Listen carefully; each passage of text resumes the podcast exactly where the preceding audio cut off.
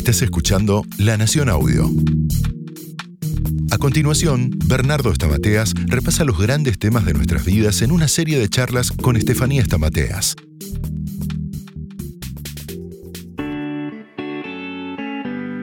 Bienvenidos a un nuevo episodio de La Nación Podcast. Soy Estefanía Stamateas y estoy junto al doctor Bernardo Stamateas para hablar de esas personas que nos hacen bien y nos tiran para adelante. En resumidas cuentas, la gente nutritiva. ¿Cómo estás, Bernardo? ¿Cómo te va, Estefi? Muy bien, gracias a Dios. Bernardo, ¿cómo reconocemos a una persona nutritiva y a una persona tóxica? Bueno, la gente tóxica nos nivela para abajo, nos mete miedo, nos mete culpa, nos manipulan necesitan vernos mal para ellos sentirse, sentirse bien. Mientras que la gente nutritiva son las personas que nos nivelan para arriba, nos añaden valor y les encanta vernos bien. Todos tenemos rasgos nutritivos, todos somos en algún aspecto nutritivos y todos nos hemos cruzado con alguien que nos hizo bien, un abuelo, un papá, una mamá, un amigo, alguna circunstancia donde alguien generó una acción que nos, nos nutrió, nos alimentó, nos dio vida. En tu libro Gente Nutritiva das una serie de puntos de justamente la gente nutritiva, las características. A ver si me puedes desarrollar. El primer punto dice que la gente nutritiva es empática. ¿Qué significa eso? Bueno, que piensa en el otro, que se pone en los zapatos del otro, que trata de comprender al otro. Si yo estuviese en tu lugar, eh, eh, voy a tratar de comprender por qué sentís lo que sentís, por qué ves lo que ves. Entonces, ese ponerse en los zapatos puede ser emocional o puede ser más cognitivo. Y eso nos permite comprender cómo es el otro, por qué el otro piensa lo que piensa. Eh, ¿Qué pasa justamente hablando de esto? Porque me siento identificada con la gente que tiene exceso de empatía. bueno, eso, mucho. eso es un problema, porque el exceso de empatía eh, lo que genera es desgaste.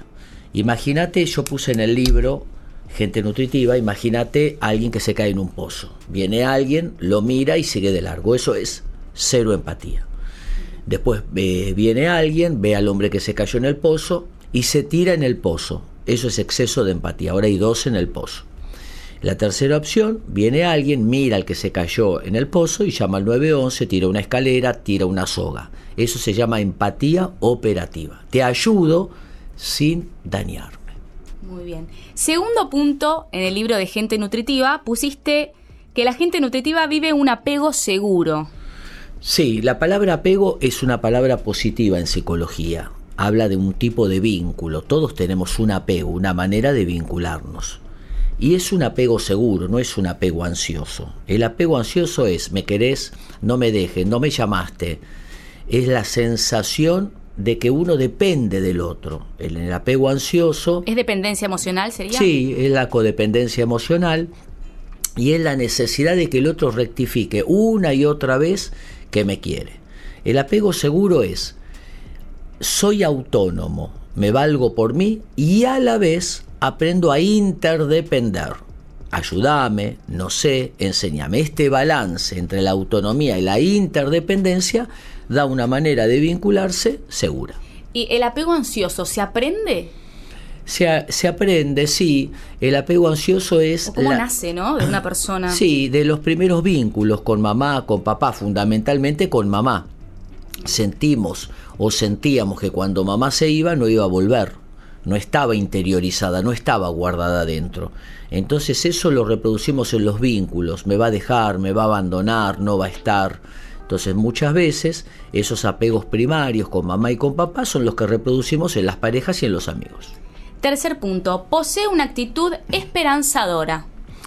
Bueno, esa es otra actitud nutritiva, es un optimismo inteligente, eh, siempre la persona está bien predispuesta, te dice, bueno, eh, mira, che, la estás pasando mal, pero algo podemos hacer. Pero qué difícil es encontrar una persona así hoy en día. Sí, bueno, con rasgo, es un rasgo, es un rasgo que a veces nos sale bien para el otro, no nos sale mucho para, nosotros. Claro.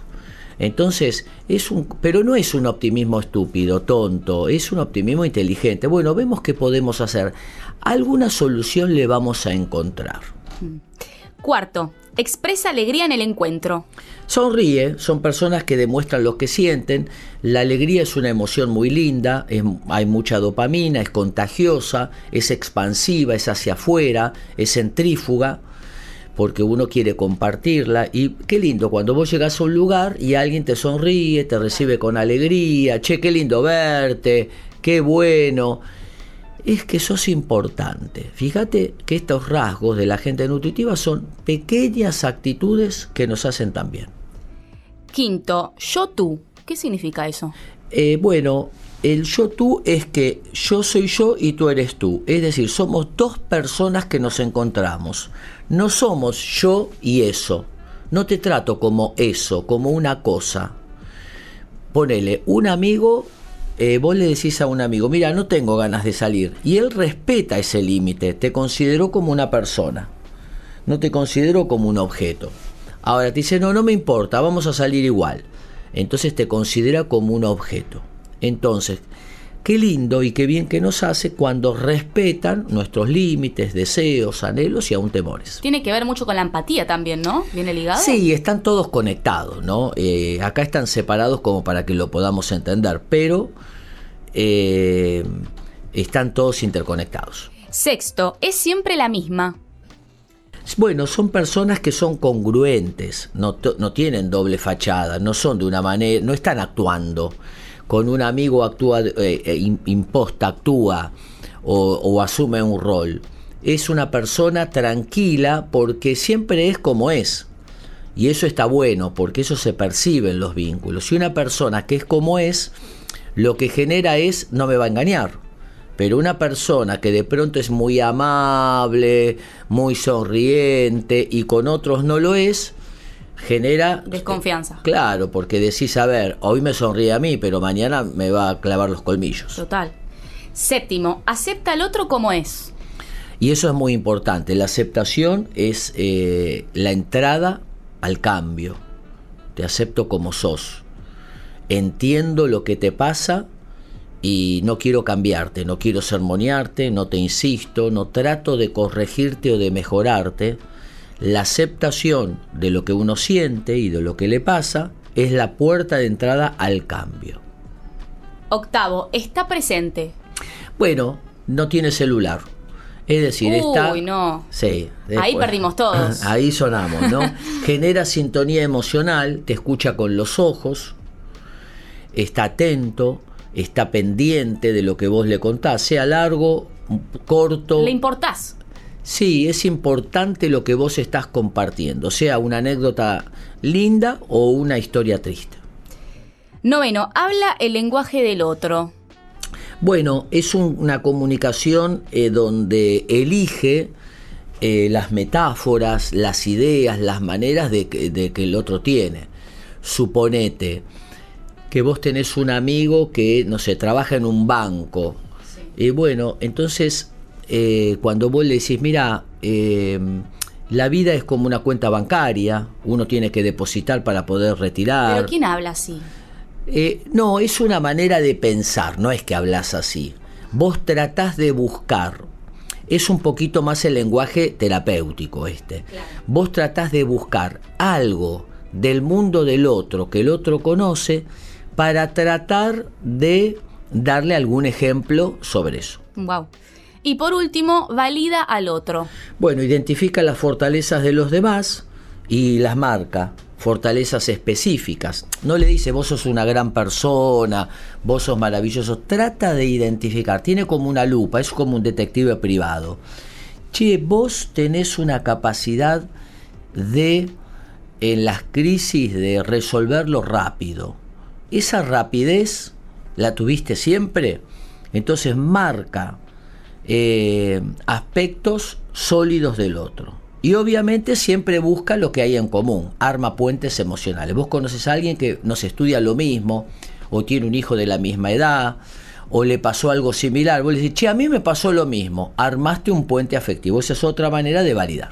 ¿Es posible que alguien tenga todos estos rasgos? No creo, no creo. Eh, tenemos algunos, otros los vamos desarrollando. ¿Cómo los desarrollamos? Bueno, eh, teniendo, eh, elegir uno de estos 10 y decir, a mí me gustaría desarrollar este y proponérselo e ir practicando. Muchas gracias Bernardo. Esto fue Gente Nutritiva con Bernardo Stamateas. Hemos terminado este episodio. Fue un gusto acompañarlos. Mi nombre es Estefanía Stamateas. Les deseamos lo mejor y acuérdense, para atrás las pérdidas, para adelante las oportunidades. Chao.